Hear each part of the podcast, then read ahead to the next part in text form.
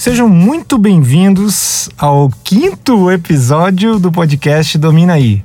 O podcast que está retratando a história da inteligência artificial no Brasil no início do século 21. Isso vai fazer muita história. Nós estamos aqui hoje no, nos estúdios com o magnânimo, silencioso, sábio e quieto Reginaldo Carneiro, o nosso expert em podcast temos também com a gente hoje a Kale Teixeira, nossa produtora executiva. Oi, pessoal, tudo bem? E hoje nós temos, bom, eu, Fernando Teixeira, que sou o anfitrião de vocês aqui no podcast, e hoje nós temos um convidado ilustre, que é o Rafael Teixeira. Opa, Kale. Isso aqui tá pior do que órgão público de antigamente. Nepotismo, Kale Teixeira, Fernando Teixeira, Rafael Teixeira que, que é isso aqui? O que, que tá rolando? É verdade, né? Literalmente, hoje está dominado pela família. O Domina AI foi dominado pela família Teixeira. É isso mesmo. O Rafael, ele é meu primo e é com muita alegria que a gente recebe o Rafael hoje aqui nos estúdios, porque o Rafael, ele é um gênio, um gênio não. Ele é o gênio da inteligência artificial na nossa família. Ah, então não é nepotismo, né? Rafa, seja muito bem-vindo ao quinto episódio do podcast Domina aí. Tudo bem com você? Sim, tudo bem. Eu agradeço pelo convite. É minha primeira vez no podcast, então para quem sempre ouviu o podcast é muito legal poder participar de um. Isso é muito bacana mesmo. Você sabe que a gente quase que pode falar a mesma coisa, quase que é a nossa primeira vez também. Então, é, nós vamos engatar num bate-papo aqui e Rafa, é o seguinte, eu, na verdade, eu te conheço há mais ou menos uns oito anos, né? Quando eu fui visitar você aí na sua cidade, você é de Barra de, do Garça e é professor universitário uh, é, na área de inteligência artificial também. Já já a gente você vai apresentar melhor para gente. Mas eu, como sou também membro da família, eu já vi uma foto sua, você dançando break na rua. É verdade isso, cara? Você dançava break? Sim, sim, é verdade. Por muitos anos eu participei de um grupo de dança. E apesar, é, fugindo um pouco do estereótipo ali do nerd que estuda computação, eu sempre fui envolvido com arte, sempre foi uma coisa que foi o meu hobby. Então, eu estou aqui sentado rodeado por guitarras no, no meu escritório então, sim, realmente eu participei do grupo de dança, isso sempre fez parte da minha vida. Cara, que negócio legal. Eu não sabia, bacana. não sabia desses detalhes, eu vi a foto e não acreditei. Rafa, conta para os nossos ouvintes o seguinte: por que que um artista foi escolher uma carreira na tecnologia? Da onde que veio essa ideia? Foi com 15 anos de idade? O que que te deu? Porque é muito estudo, é muita coisa que precisa ser para ser um professor doutor em inteligência artificial. Conta pra gente o que, que te inspirou. Bom, eu acho que desde muito pequeno, quando eu via meu pai que trabalhava com computador, então ele trabalhava ali com mapas, com coisas que eu nunca nem tive contato, mas o fato de que tinha um computador como meio para realizar aquele trabalho, e eu já, eu já me interessava ali pela ideia das máquinas, computadores e tudo mais. E aí eu acho que no decorrer da infância foi, isso foi desenvolvendo, até porque eu vivi ali a década de 90, onde a gente viu a evolução de videogame, de coisas digitais, então tudo isso foi se tornando cada vez mais concreto. Então eu fui a geração que vi isso crescer junto à medida que eu crescia. À medida que eu crescia, eu vi surgir o Discman, o aparelhozinho de MP3. Então, é, é, sempre tinha aquela curiosidade de como aquilo funcionava, como aquilo ia evoluir. Durante a escola, eu acredito que é, eu sempre gostei de matemática, então isso sempre influenciou. Eu sempre gostava ali de entender os números, as equações, não só por, pelo simples, simplesmente para conseguir passar na disciplina, mas eu gostava de fato de entender aquilo ali. Então, eu acho que o, ponto inicial foi durante o ensino médio. Eu entrei para o Kumon, que é o método de ensino japonês para estudar matemática. Eu quase completei, quase fui até o fim do curso. Inclusive, é um dos meus arrependimentos da vida foi não ter terminado o curso do Kumon. Mas ali eu enxerguei a matemática de outra forma. Então, quando eu entrei na graduação, eu já tinha essa ideia de que ah, eu gosto de computadores, vou fazer computação. E também pela conveniência de que o curso eu tinha aqui na minha cidade, tá? isso obviamente influencia. Mas eu sempre tive essa ideia de eu gosto de computação, mas gosto também de matemática. Então, quando eu entro na computação, eu vejo que tem várias áreas dentro da computação. Você pode desenvolver programas, tem coisas voltadas para dispositivos móveis, você tem redes, engenharia de software, e dentro de tudo aquilo ali, a inteligência artificial era o que mais tinha matemática, era onde você mais manipula a matemática na prática, dentro da área da computação. É, então, eu acredito que no, no, decorrer do curso eu, eu criei essa, essa afinidade com a, com a IA graças a essa relação que eu tinha já com a matemática. Eu também tive experiência ali com robótica, com iniciação científica, mas não me interessou tanto quanto a inteligência artificial. Então, dali, quando eu saí da graduação, eu já tinha perspectiva de seguir a carreira acadêmica, era algo que eu queria desde muitos, muitos anos atrás. Eu sempre imaginava, ah, eu vou me tornar cientista. O que, que eu quero ser quando eu crescer? Eu quero ser cientista. Aí, quando você entra numa graduação, você descobre que onde se faz ciência no Brasil? Dentro da universidade. Então, acaba que é um caminho inevitável para quem quer seguir essa linha, depois da graduação, seguir para pós-graduação. E aí eu fui para o mestrado, foi quando eu fui para o UFG e comecei a trabalhar com, mais profundamente ali com inteligência artificial, porque daí você foca. E depois do mestrado, eu voltei para Federal do Mato Grosso, aqui de Barra do Garças, como professor, passei no concurso em 2013, mais ou menos na metade de 2013, voltei como professor, continuei trabalhando com inteligência artificial e enquanto eu estava aqui, que foi o boom da inteligência artificial, foi de 2013 para cá. Então aí eu, eu já estava na área, a área cresceu, eu, bom, então a resposta é óbvia, vamos continuar na área, vamos se aprofundar ainda mais nessa parte da computação e aí que resultou eu indo para o doutorado trabalhar também com inteligência artificial. Uau, que história interessante. Rafa, deixa eu te fazer uma pergunta. Você, boa parte da sua educação foi em cidades do interior, né? Você está contando histórias onde você fez até a graduação, se eu não me engano, na Barra do Garça. E isso é no interior. Nós também estamos gravando esse podcast em outra cidade do interior. E a gente tem muitos ouvintes de todo lugar do mundo já nos ouvindo, mas muita gente que acha que não que inteligência artificial não é para ele, porque eu moro numa cidade pequena ou que eu não tenho condições e tal. O que, que você acha? As pessoas podem se dedicar a isso ou isso é para poucos? Você é um iluminado de Deus? Como é que é isso? Bom, cara, realmente minha vida inteira foi no interior porque sim, eu cresci em Barra do Garças, Mato Grosso, aqui divisa com Goiás.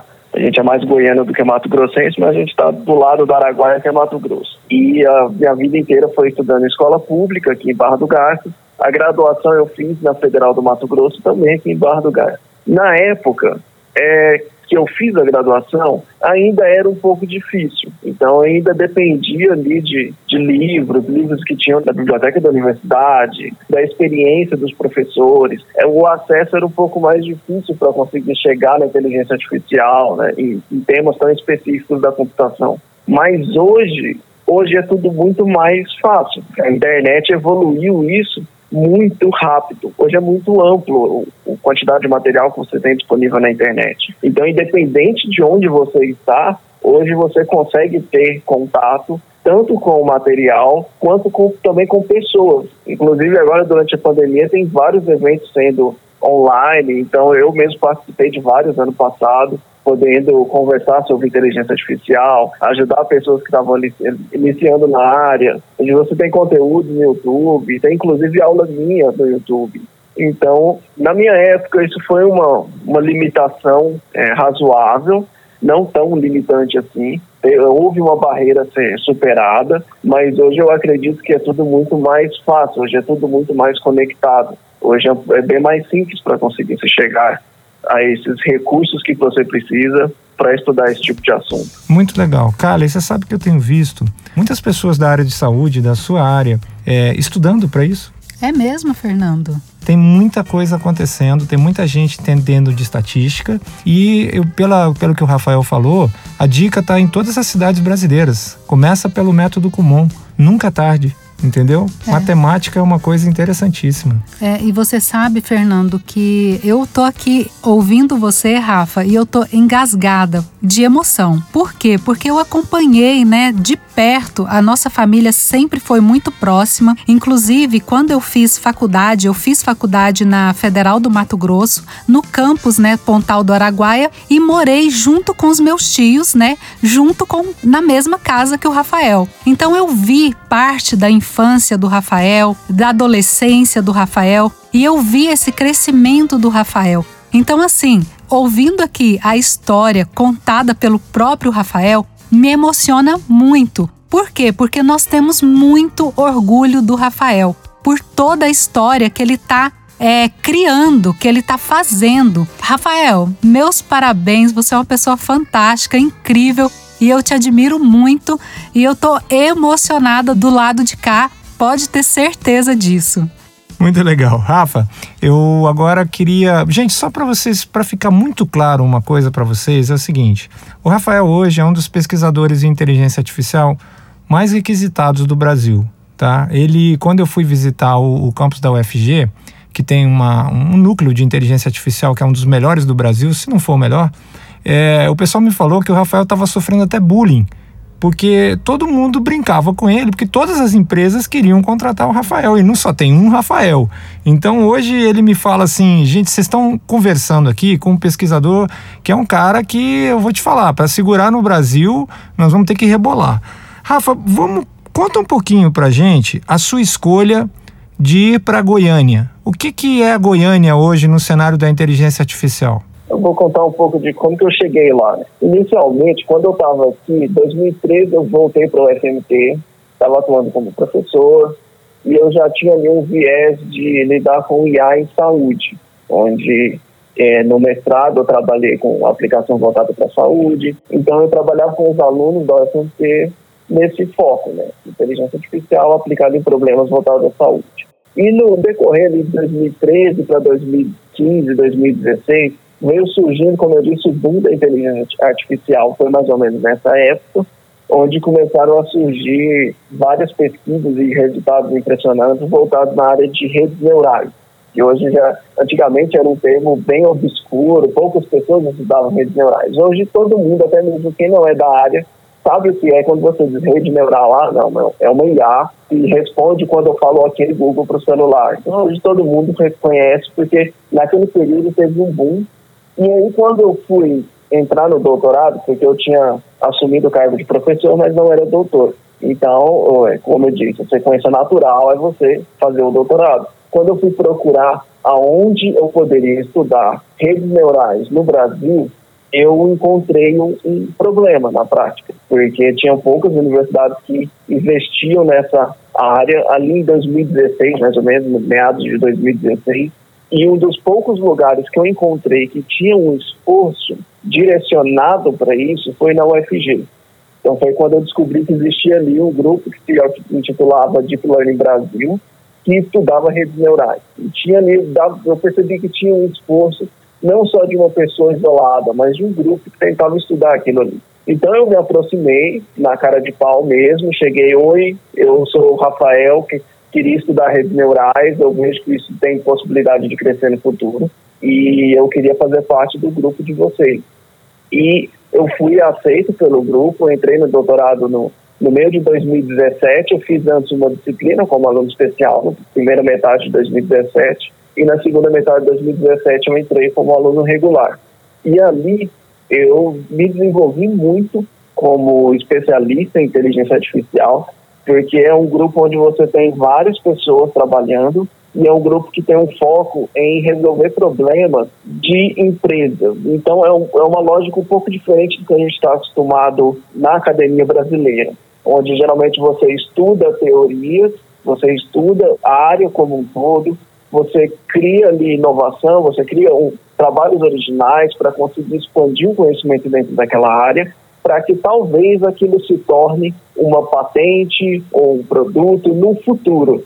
Não FG é um dos poucos lugares do Brasil onde a gente tem uma lógica um pouco ao contrário, onde você pega o aluno e apresenta para ele o problema a ser resolvido, que geralmente é um problema que vem de uma, de uma startup, vem de uma empresa, seja da área de tecnologia ou não, e o aluno ele estuda para encontrar a solução daquele problema. E no processo de desenvolver a solução, ele desenvolve novas teorias e novos conceitos originais que resultam ali na pesquisa. Então, é um dos poucos lugares que começou ali no UFG, hoje já está se expandindo, porque o grupo evoluiu. Hoje a gente tem um Centro de Excelência em Inteligência Artificial, que já envolve é, múltiplas instituições, já envolve ali PUC de Goiás, IF Goiano, o FMT, a gente também tem uns projetos aqui que estão incluídos dentro desse Centro de Excelência, onde a ideia é expandir essa lógica em que a academia possa estudar o assunto de inteligência artificial ao mesmo tempo que contribui com o setor produtivo, aumentando consequentemente a concorrência entre as empresas e desenvolvendo ali é, mão de obra especializada que já tenha um contato direto com a empresa, com, com múltiplas empresas, inclusive. Geralmente o aluno participa de múltiplos projetos. Então, pra, justamente para quebrar aquele estigma de que quem sai da universidade conhece a área, mas não sabe trabalhar. Então, a lógica é diferente. Você vai conhecer a área trabalhando no problema prático. Então, quando você sai, você já sai com experiência, na verdade. Você não sai em busca de experiência. Então, é, eu fui para o FG porque eu percebi esse, esse formato que é mais interessante, porque na IA a gente tem uma área que é muito de, dependente da aplicação. É muito dependente do porquê você está fazendo aquilo. Porque ah, é uma área onde a gente estuda métodos que vão aprimorar soluções pontuais. Então, por exemplo, eu trabalho com IA para saúde. Trabalhei por muito tempo durante o doutorado também com IA para saúde. Então, eu vou desenvolver métodos de IA que resolvem problemas para a saúde. Então, eu preciso do problema para poder desenvolver os métodos. Quando você desenvolve sem ter uma relação direta com o problema, geralmente você desenvolve métodos que às vezes na hora que for colocar em prática, ele não vai ser suficiente.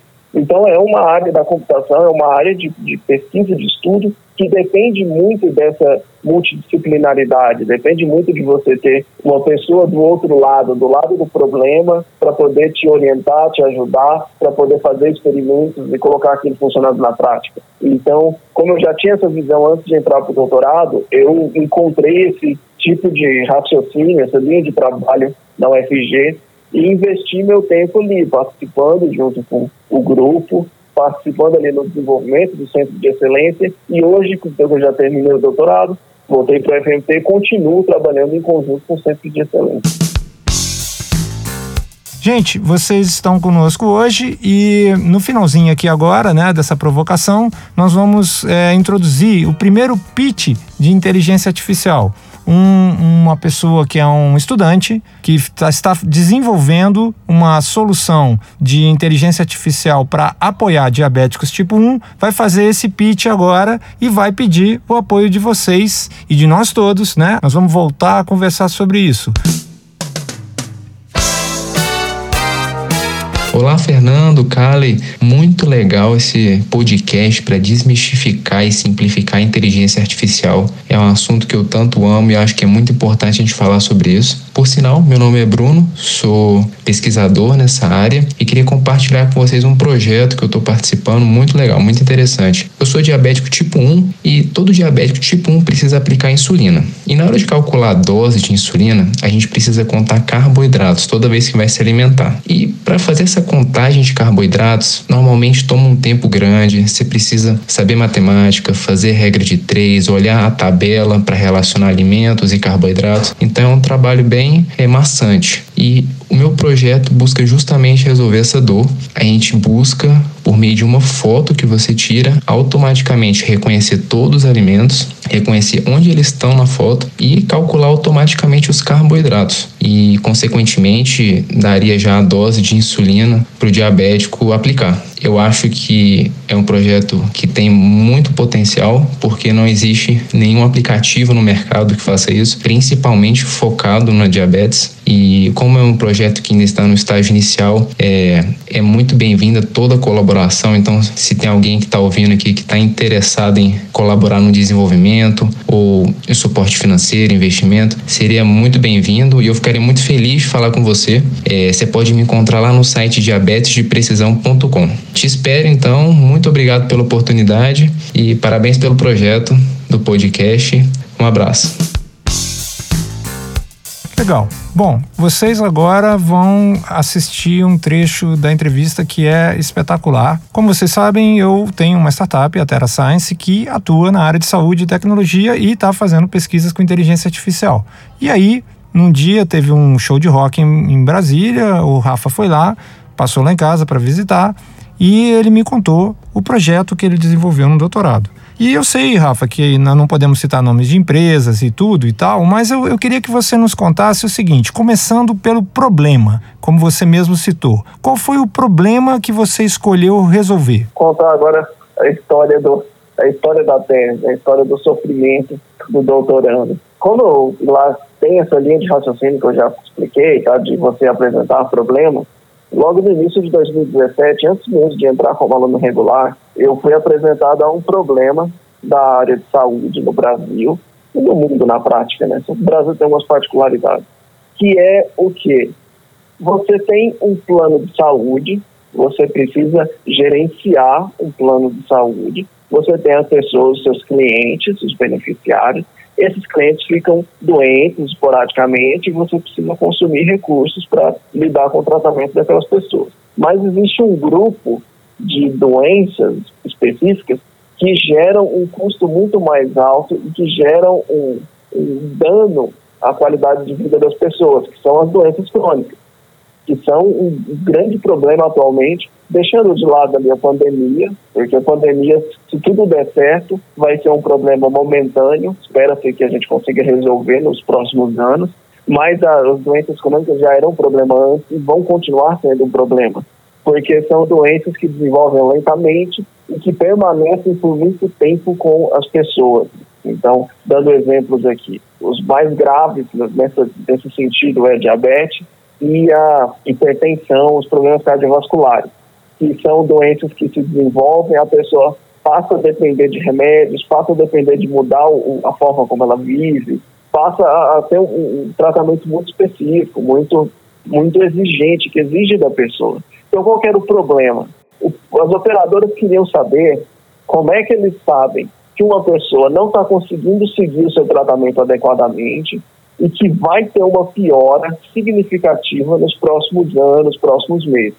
Que é o que? É aquele diabético que não está tratando adequadamente e que ele vai piorar. Ele vai ter um infarto, ele vai ter um AVC, ou ele vai precisar amputar um pé, ele vai ter uma falência renal, vai depender de hemodiálise. Então, se, se existem essas pessoas que vão piorando até ter um evento grave como esse, como é que a gente consegue usar a IA, a inteligência artificial, para entender que essa pessoa está caminhando para esse caminho, está indo por, por, por essa linha de que não está conseguindo tratar a doença, para que a operadora consiga tratar da pessoa antes dela piorar, antes dela ter o, o desastre, né? antes de de ter um infarto e precisar correr para a emergência. Então, esse era o, o problema que me foi apresentado logo no início, que era tentar identificar essas pessoas. Rafa, deixa só eu fazer um resumo rápido, quero ver se a Kali entendeu essa parada direito, tá?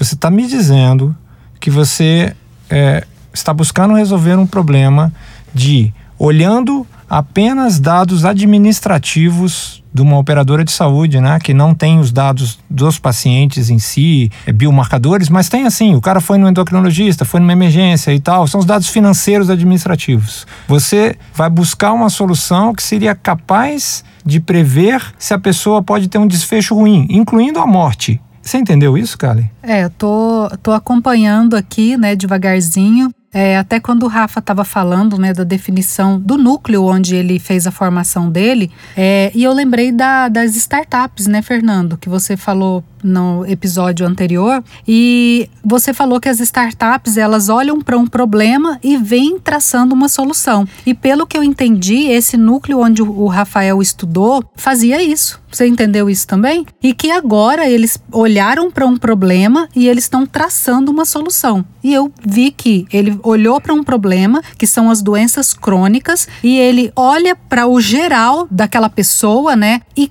eles estão traçando eu estou tentando concatenar aqui as ideias e traçar um raciocínio para as pessoas que são leigas. Então, essa pessoa, ela está fazendo muitas consultas, muitos exames, é, e isso significa que ela não está conseguindo tratar direito essa doença. É isso, Rafael? Sim, é quando. É porque se a gente for entrar ali no, no, na doença em si, a maior parte dessas doenças crônicas, excluindo as doenças crônicas que têm um contexto diferente, como, por exemplo, Alzheimer, é, Parkinson e câncer. São consideradas doenças crônicas, mas têm um contexto diferente. Quando você pega as cardiovasculares, renais e diabetes, geralmente são doenças que elas se desenvolvem pelo padrão de vida da pessoa, a forma como a pessoa... E para tratar, você precisa atuar justamente da forma como ela vive. Então, uma pessoa que não tinha um nível de atividade física razoável, de repente você vira para ela e fala: não, você precisa fazer atividade física três vezes por semana. A pessoa se alimentava com uma dieta é, rica em gorduras, com poucas fibras, e você fala para ela: não, agora você precisa cortar as gorduras. Então, o tratamento geralmente é o oposto ao que leva a pessoa à doença. Então, por isso que a gente vê uma resistência, uma dificuldade das pessoas seguirem esse tratamento. Então, a ideia do problema em si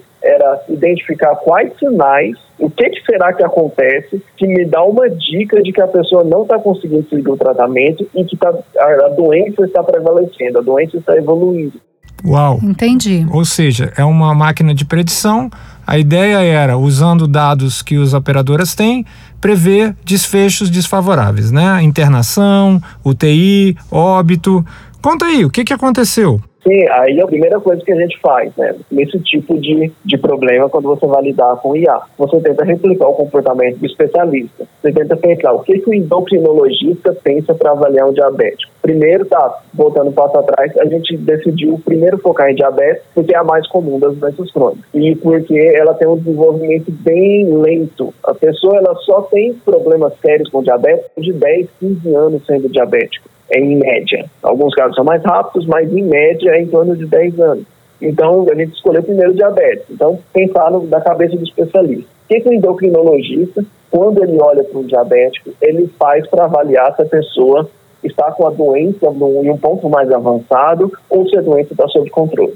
Então, pela linha de raciocínio do especialista, a gente pensou, bom, a gente precisa de medir a glicose, a hemoglobina glicada, eu preciso do circunferência abdominal da pessoa, o peso, a altura, para poder ter o IMC, eu preciso saber dados com relação a, ao nível de atividade física, alimentação, eu preciso saber como a pessoa vive os dados de exames de laboratório, dados de avaliação clínica dessas pessoas. Só que aí, o que, que a gente fez primeiro? Vamos entrar em contato com a operadora, porque quem trouxe esse problema foi uma pessoa que, que trabalha com operadora, que inclusive já tinha sido diretor de uma operadora, então ele viveu na pele esse problema, né, de lidar com esse tipo de doença. E aí a gente entrou em contato com uma estatística que já tinha trabalha ainda com várias operadoras e que entendia muito bem desse mundo, né? entende do, do contexto onde está o problema que a gente quer resolver. E aí eu lembro da gente perguntar para ela, olha, se você tem é, resultados de exames básicos para avaliar diabetes, ela olhou para gente, não, não tem. Você tem uma avaliação é, regular ali para saber o peso da pessoa, tal, como é que está a vida da pessoa? Não, não tenho.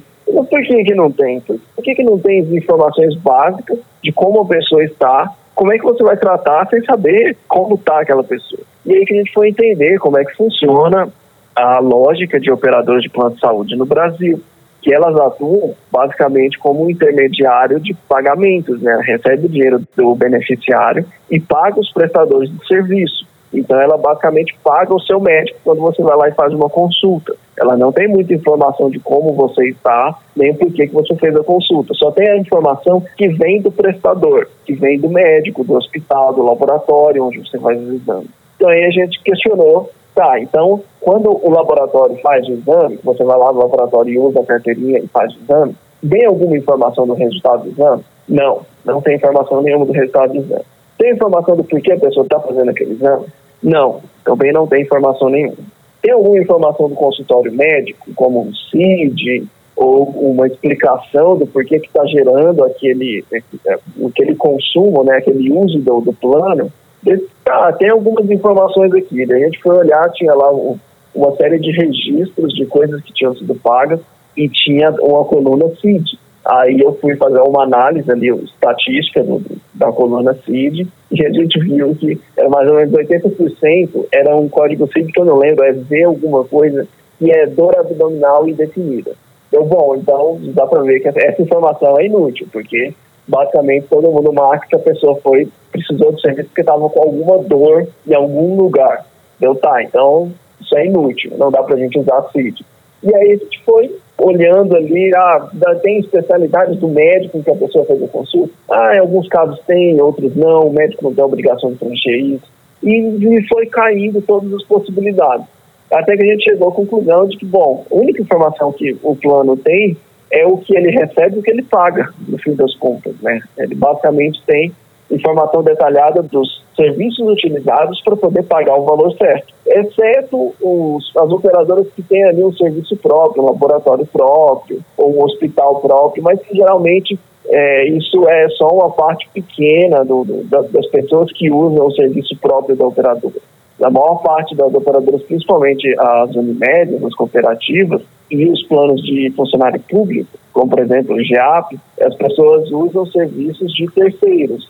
Então aí a única informação que a gente tinha confiável era a informação financeira. Era a cobrança que o prestador de serviço mandava para o operador e a operadora pagava.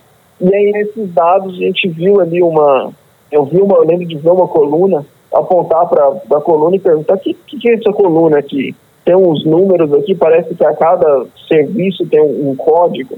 Aí a estatística respondeu que não, isso aqui é o código TUS, é uma terminologia, uma codificação que usa para identificar. E aí eu fui atrás de pesquisar e vi que TUS é terminologia unificada da saúde suplementar. Se eu não me engano foi em 2007, com o governo federal começou a implantar o padrões de comunicação de informação para operadoras de plano de saúde e alguém, em algum momento lá no passado, na Agência Nacional de Saúde Suplementar, é, desceu ali uma lei, uma normativa de que todos os operadores deviam seguir o mesmo padrão de código. E todos os prestadores de serviço, né, os consultórios, os laboratórios, os hospitais, devem enviar as cobranças usando esse mesmo padrão de código.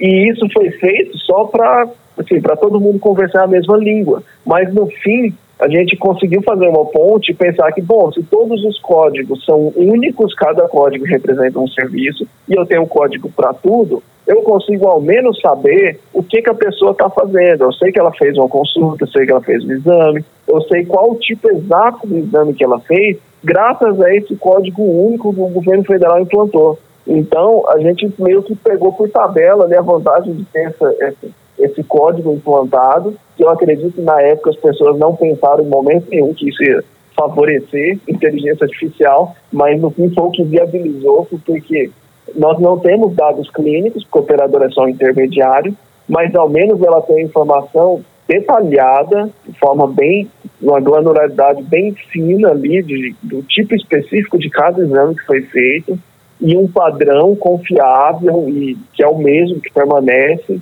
só é atualizado, mas os códigos anteriores não mudam. Então, é, foi aquilo ali que a gente enxergou uma janela de oportunidade. Então, a gente vai trabalhar com esses códigos e, e tentar fazer essas produções com base nesses registros do que, que a pessoa fez, porque a gente vê quando a pessoa foi para o hospital, quando a pessoa, é, quer dizer, quando, quando ela foi para o hospital, o que, que ela fez no hospital. Então, ela deu entrada no pronto-socorro e fez um eletrocardiograma é porque ela foi para o com algum problema cardiovascular, alguma coisa que precisou ser avaliada. Se ela foi para o hospital e tem ali um registro de uma insulina que foi administrada, é porque ela foi ali com, com um cenário, que pode, pode ter múltiplos cenários, mas que resultou na necessidade daquele medicamento. Então foi uma informação fraca, não tão exata, mas era uma informação. Ali a gente enxergou a riqueza do, do que a operadora tinha e por mais que não é o perfeito, não é o mundo perfeito, mas era uma possibilidade. Meu Deus, a minha cabeça está explodindo, vou usar o jargão da Kali aqui. Me diz uma coisa, isso saiu do papel? Houve projeto? Vocês conseguiram é, é, realmente é, rodar os algoritmos, ensinar a rede neural? É, impactou alguma vida? Conta para nós o que, que aconteceu no mundo real. Bom, a gente fez com uma operadora, a gente conseguiu acesso aos dados, né? Como é um ambiente de pesquisa, a gente tem essa vantagem, né, de você anonimiza os dados, acessa por meio da universidade, então tudo dentro das regras, tudo dentro das normas de pesquisa, a gente consegue ter acesso aos dados e fazer experimentos. E ali a gente fez uma prova de conceito, a gente, a gente conseguiu prever com, de maneira razoável, no primeiro momento era, era razoável o desempenho, para prever, dentre diabéticos, a possibilidade do diabético ter complicações é, tanto renal como cardiovascular e amputações. Então, a possibilidade da pessoa ter um infarto, AVC, amputar algum, algum membro ou entrar em hemodiálise. Então, a gente conseguia prever isso com uma, um prazo de seis meses e esse foi a primeira prova de conceito que a gente fez com o operador. Nos meses seguintes, a gente conseguiu é, acordos ali com outras operadoras. A gente chegou a implantar em três ao mesmo tempo para desenvolver mais experimentos e fazer uma validação prática daquilo sendo utilizado no, no contexto da operadora. Então a gente chegou a aplicar assim em três operadoras, uma grande duas de tamanho razoável, onde a gente conseguiu pegar essa prova de conceito e colocar em uso inclusive aprimorar, porque, como eu disse, né, essa era a lógica. A gente não está só prestando um serviço para a operadora, ainda é uma pesquisa acadêmica. Então, no decorrer do, dos dois anos, dois primeiros anos que eu tive no, no doutorado, eu fui desenvolvendo ali um, um, algumas teorias, uns conceitos novos que a gente conseguiu aprimorar o resultado e conseguir ter um resultado é, melhorado, aprimorado para conseguir usar na prática.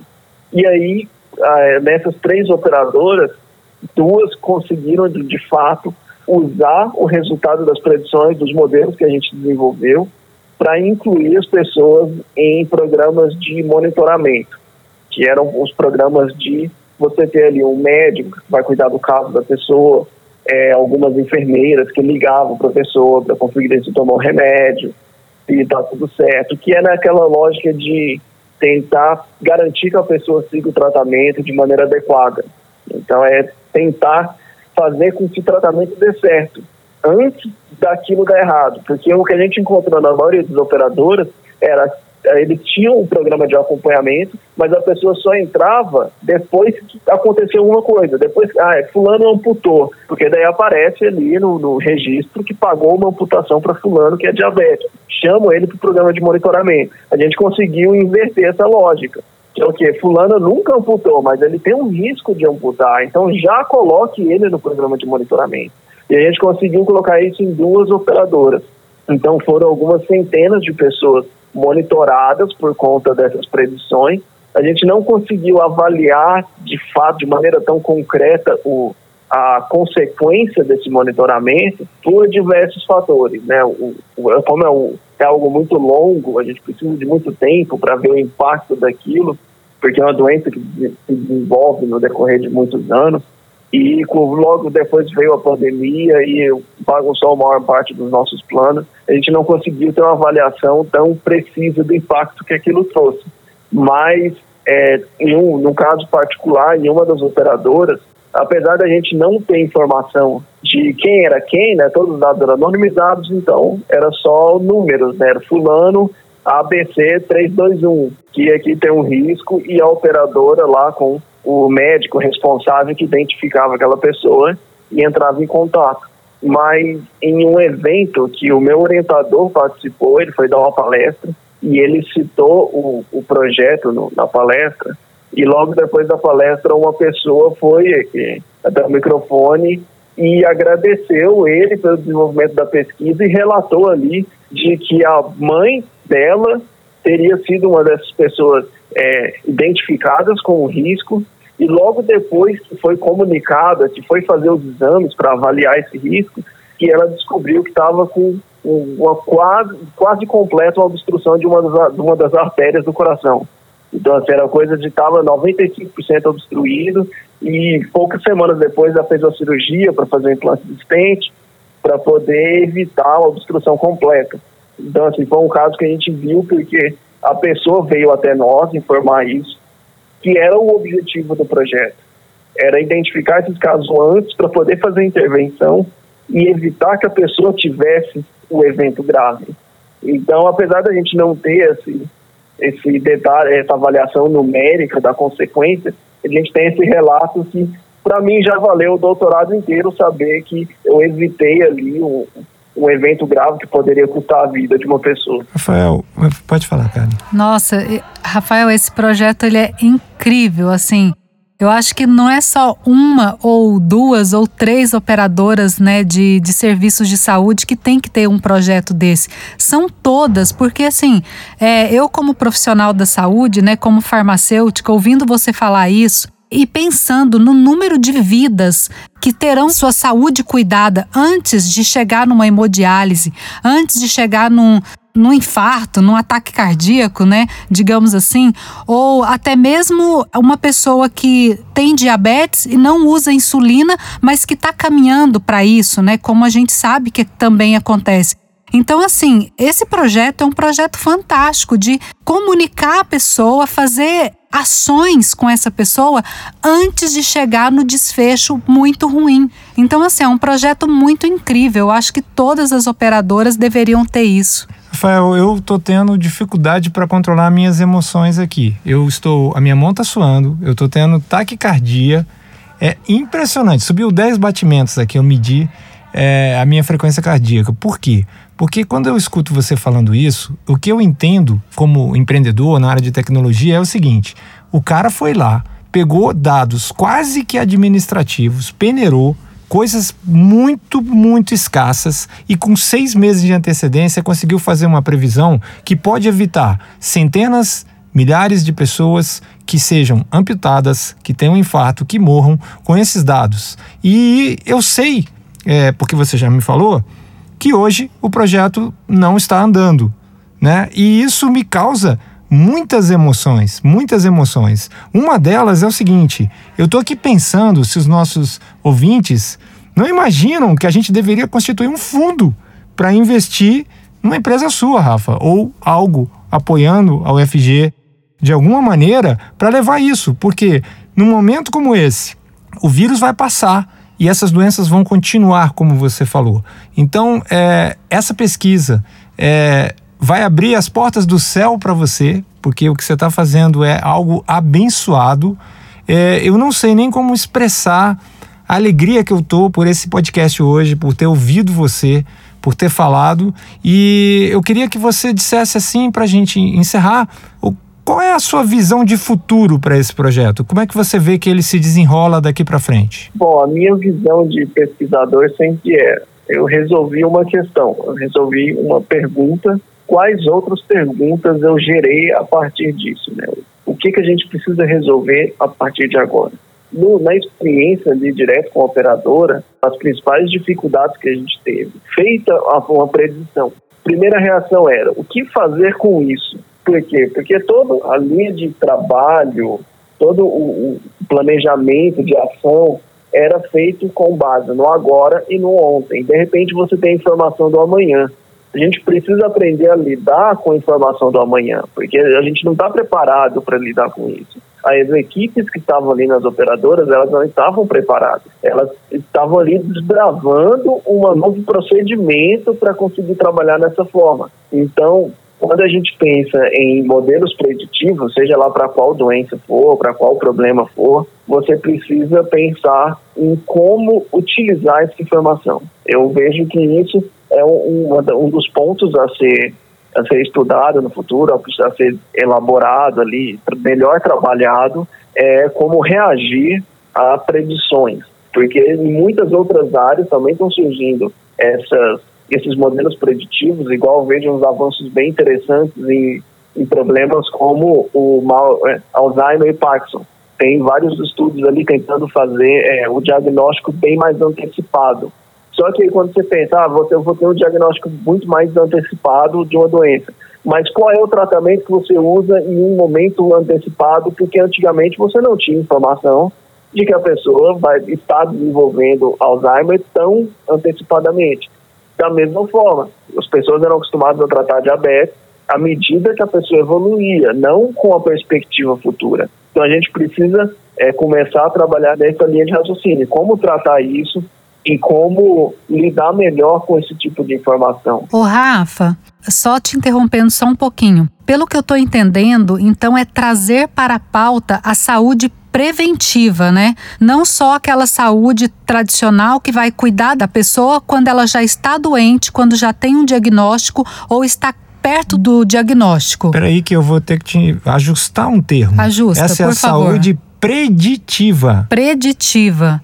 Mas aí, a partir dela, pode ah, entrar a preventiva. Exatamente. Existe uma diferença, Hum. porque saúde preventiva já existe. O que não existe é saúde preditiva. Preditiva. Você já assistiu aquele filme dos Cognos, que o pessoal ficava na piscina adivinhando o futuro? Minority Report, que a pessoa impediu um crime antes dele acontecer antes? Gente, eu não assisti esse, esse filme. Reginaldo Vocês já assistiu. assistiram? O Reginaldo já assistiu. Mas agora eu quero assistir. O Fernando vai ter que achar esse filme Então, mim. O Minority Report é um filme que tinha uma polícia que conseguia enxergar um assassinato no futuro. Eles prendiam o cara cinco minutos antes do assassinato acontecer. Hum. Então, o que, que o Rafael fez com a equipe da UFG? Ele fez um Minority Report da saúde. Ele Caramba. consegue ver vai ocorrer com 90% de chance uma amputação ou um evento desfavorável, inclusive o óbito, que é extremamente caro em todos os sentidos. O óbito, a pessoa perde, mas a família perde, a operadora perde, é um perde-perde generalizado. E só que o que aconteceu? Quando o Rafael chegou com essa solução, ele esbarra no fato que a operadora ainda funciona no modelo 1.0, ela não é uma operadora 2.0. O que é uma operadora 2.0, tá? Ou 4.0, chama como você quiser, uma versão nova. Ela fala o seguinte: eu não estou aqui mais só para intermediar pagamentos. Eu estou aqui para salvar vidas. Então agora eu já sendo sabendo disso, eu vou botar em pé o que é preciso colocar em pé para que isso aconteça. Vamos intervir, vamos trazer educadores físicos, nutricionistas, eh, fisioterapeutas, farmacêuticos e juntar uma legião para impedir essas mortes prematuras.